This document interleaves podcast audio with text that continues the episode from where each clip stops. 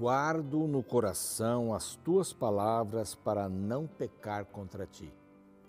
Salmo 119, verso 11. É um lindíssimo verso que eh, resume eh, a vida cristã. Guardar a palavra no coração para não pecar. Não me esforçar para não pecar. Há uma diferença muito grande. Guardar a palavra para eu não pecar. Eu tive um cachorro, ele começou a ter muitas pulgas. Então eu fiquei lá naquela, o que, que eu vou fazer, o que, que eu vou fazer. Fui até o, a loja que vendia ali comida para cachorro, pet, né? Aquele tempo não era shopping, nada das, dessas coisas. E falei, olha, eu preciso de um remédio para pulgas. Ele me deu um remédio para pulgas. Eu passei, adiantava pouco, as pulgas voltavam. Aí eu conversei mais com ele da outra vez e ele disse assim, o senhor está usando que ração? Eu falei, aquela ali. Eu falei, aquela ração é muito fraca para o seu cachorro, o senhor tem que usar essa daqui. Porque a comida, ele come uma comida que não é muito, que não resolve o assunto dele, porte grande, senhor dessa. E eu mudei a ração e a, as pulgas foram embora. A gente tem que mudar a alimentação. Então aqui diz assim: guardei a tua palavra no meu coração. Esse é o meu alimento.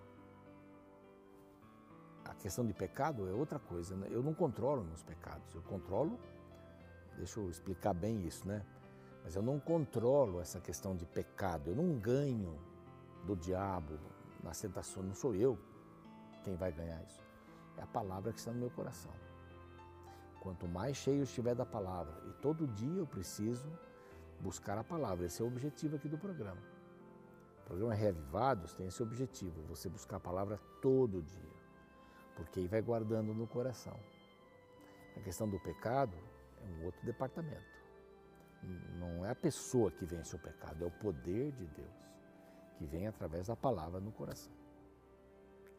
É uma alegria poder ter você aqui e a gente estudar aí um pouquinho. Esse versinho sempre tem um versinho no começo, mas o texto que a gente vai ver é maior, não é? O capítulo 21 do segundo livro dos reis, da história dos reis.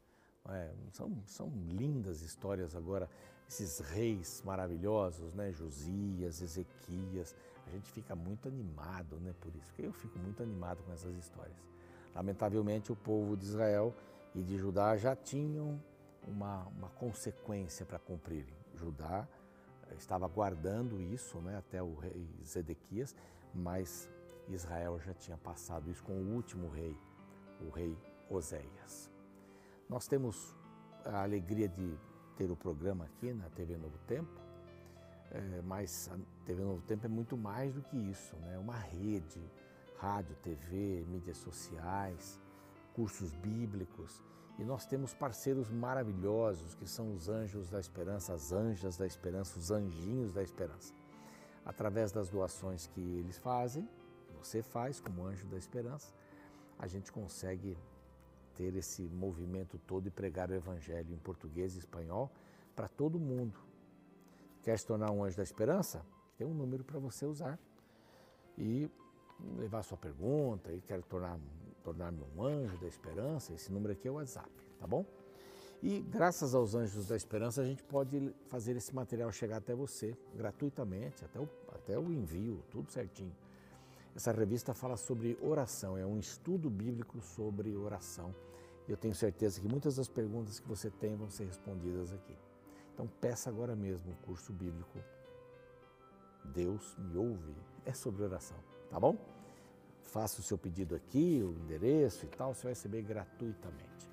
Nós estamos também no Deezer, no Spotify, estamos no NT Play e no YouTube.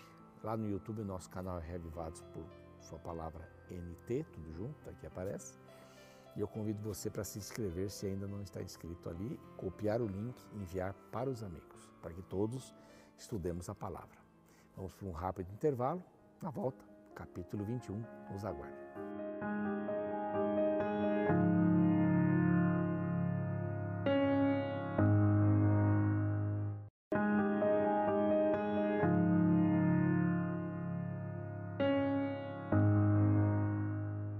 Voltamos com o seu programa Reavivados por Sua Palavra aqui da TV Novo Tempo. Uma alegria ter você conosco, estudando um capítulo da Bíblia a cada dia.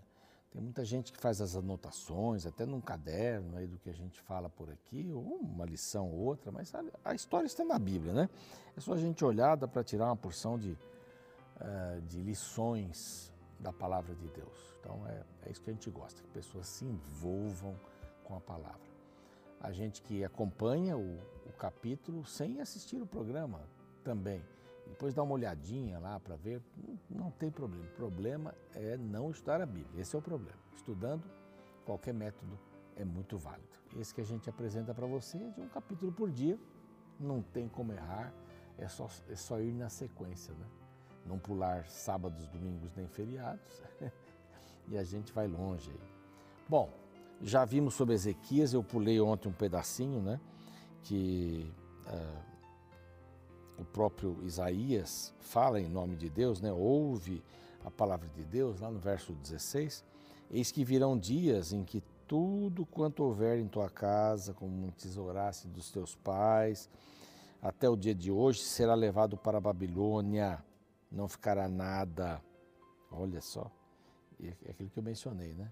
Mais tarde, Babilônia cresceu os olhos, vamos lá, vamos tirar o, o ouro desses meninos ali.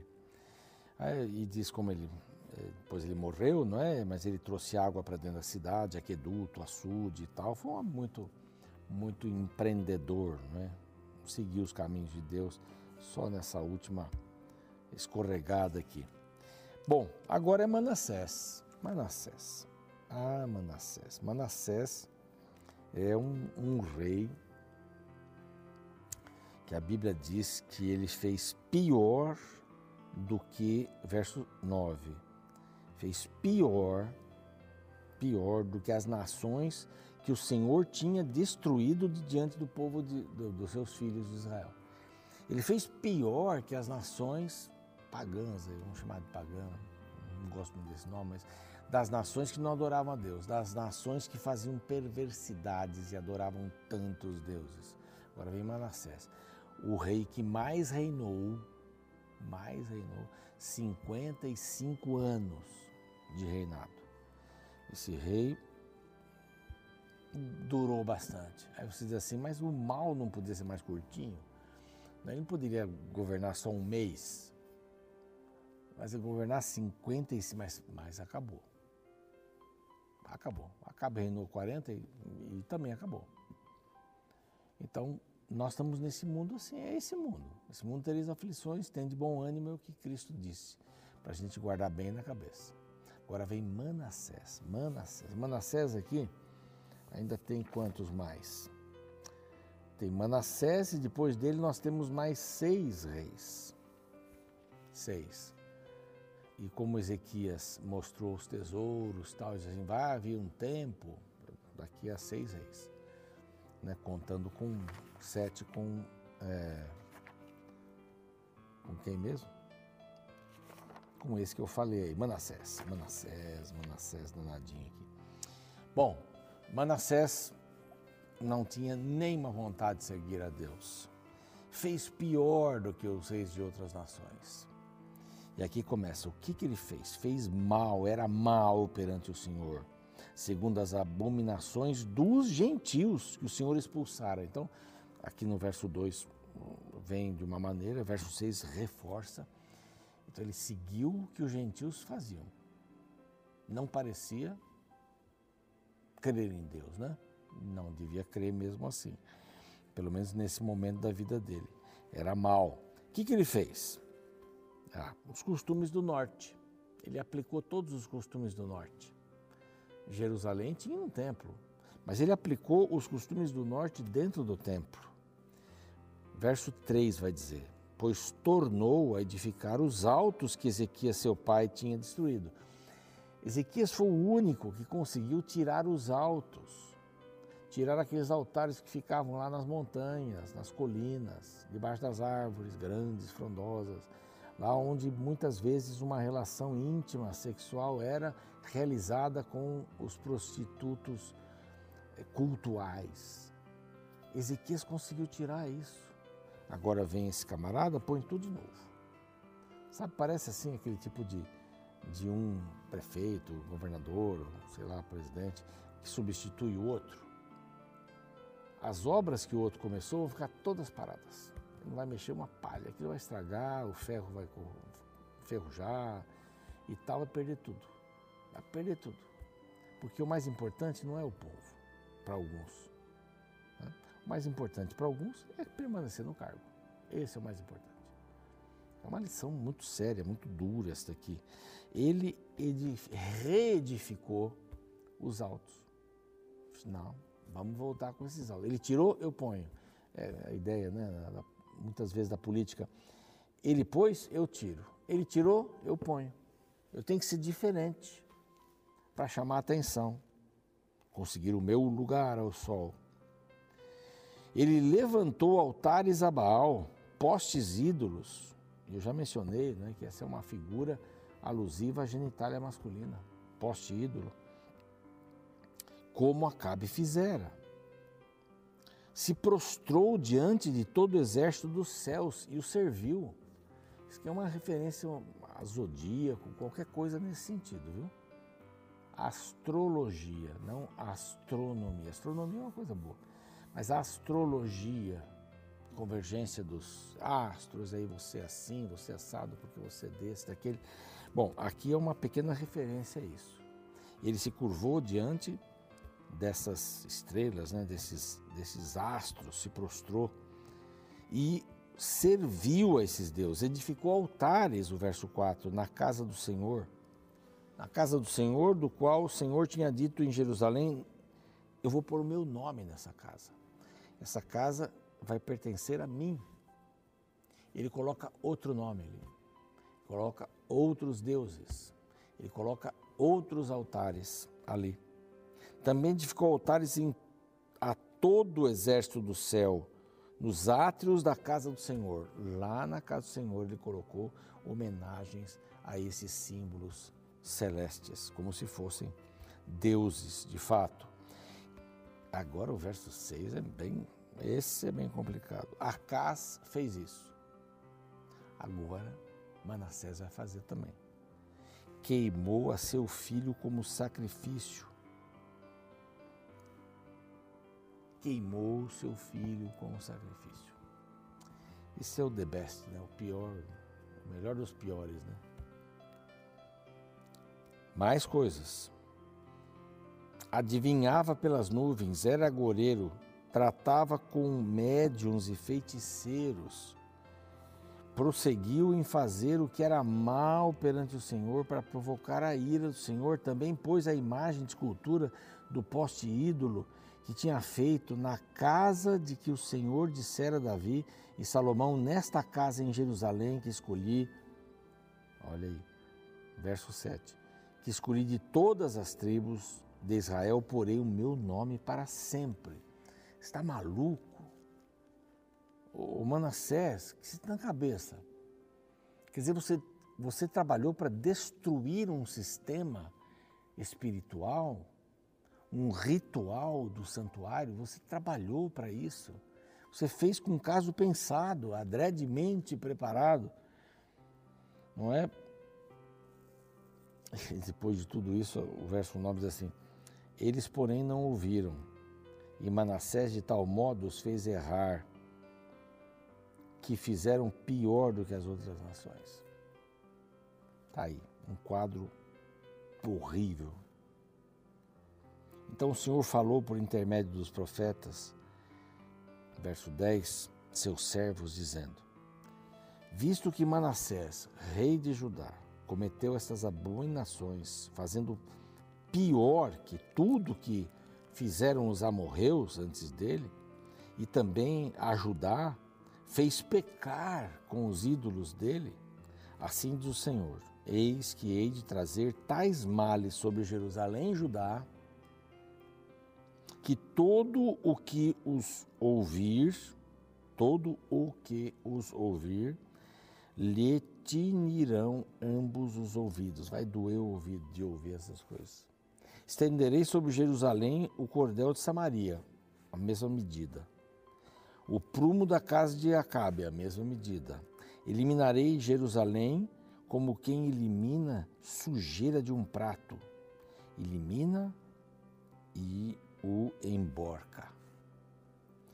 abandonarei o resto da minha herança, entregá-lo-ei nas mãos dos seus inimigos. O que, Deus está dizendo aqui? Deus está dizendo assim: pelas suas decisões, pela sua maneira de administrar, pelo jeito que você influenciou as pessoas a pecarem, eu vou destruir Jerusalém. Vou destruir Jerusalém. Assim como destruí Samaria. Samaria foi destruída completamente. Eu vou destruir Jerusalém. Porquanto fizeste o que era mal perante mim e me provocou a ira, desde o dia que vocês saíram do Egito até agora. Esse é um verso triste também.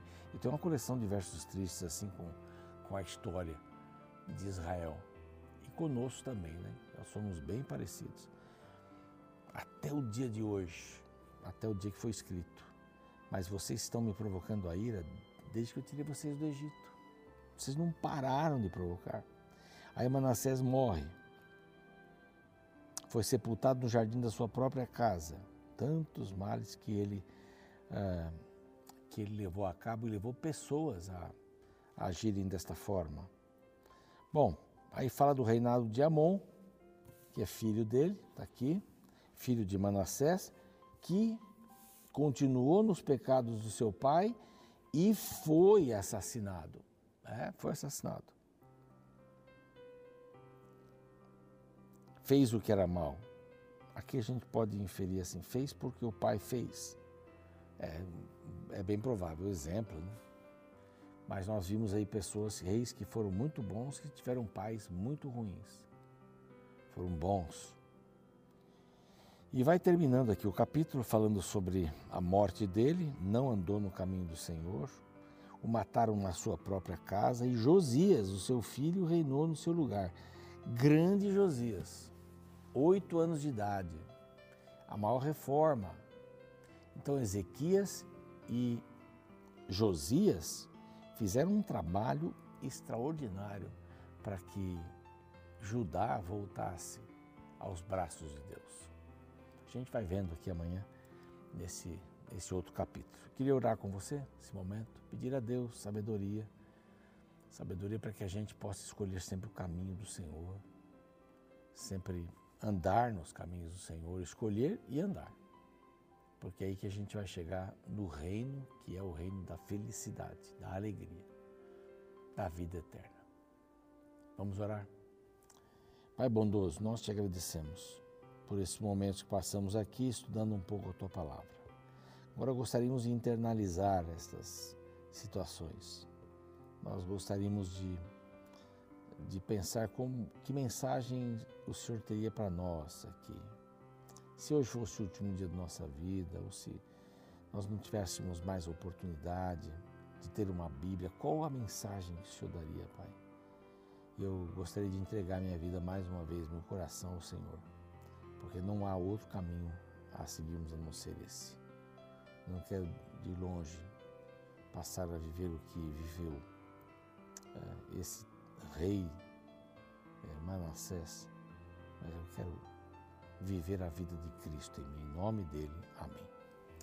A gente termina por aqui, o programa segue a gente volta amanhã com o capítulo 22, hein? 22. Estamos acabando já o livro, o segundo livro dos reis. Até lá. Você já pegou um caminho errado enquanto estava dirigindo? Infelizmente, isso aconteceu comigo na minha lua de mel. Logo após o casamento, eu entrei no carro e saí em direção aos lençóis maranhenses, no estado do Maranhão. Como eu nunca tinha ido naquela região, decidi usar o GPS para me guiar. Porém, o aparelho, buscando uma rota mais curta, me encaminhou para uma rota de areia extremamente perigosa, usada no período do Rally do Sertão.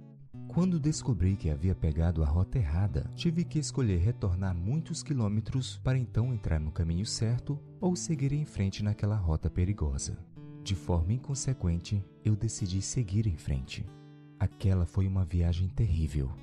Meu carro não era preparado para aquele tipo de rota e eu, como motorista, não tinha experiência para dirigir na areia. Hoje, quando me lembro daquela situação, percebo que a melhor escolha teria sido retornar e buscar o caminho certo. Este é um princípio da vida que precisamos aprender. Se a rota à nossa frente é ruim, sempre é melhor retornar para o caminho certo. Veja o caso relatado no capítulo 21 de 2 Reis. Nesta sessão, encontramos o relato do reinado de dois reis, Manassés e Amon, ambos classificados como péssimos governantes. Amon tinha 22 anos quando começou a reinar em Jerusalém e governou por apenas dois anos. Ele foi traído por seus servos, sendo assassinado de forma covarde. Perceba como a Bíblia descreve seus erros a partir do verso 21. Andou em todo o caminho que andara seu pai, servia os ídolos a que ele servira e os adorou. Assim, abandonou ele o Senhor, Deus de seus pais, e não andou no caminho do Senhor. Perceba quantas vezes aparece a palavra caminho. A Bíblia deixa claro que o grande erro de Amon foi escolher o caminho errado, ao invés de retornar para a rota certa. Tal analogia nos lembra que a vida é uma viagem e que seu final será determinado pelas rotas que escolhemos. Agora pense em sua vida. Que caminho você tem escolhido? Para onde estas rotas que você escolheu conduzirão seu destino?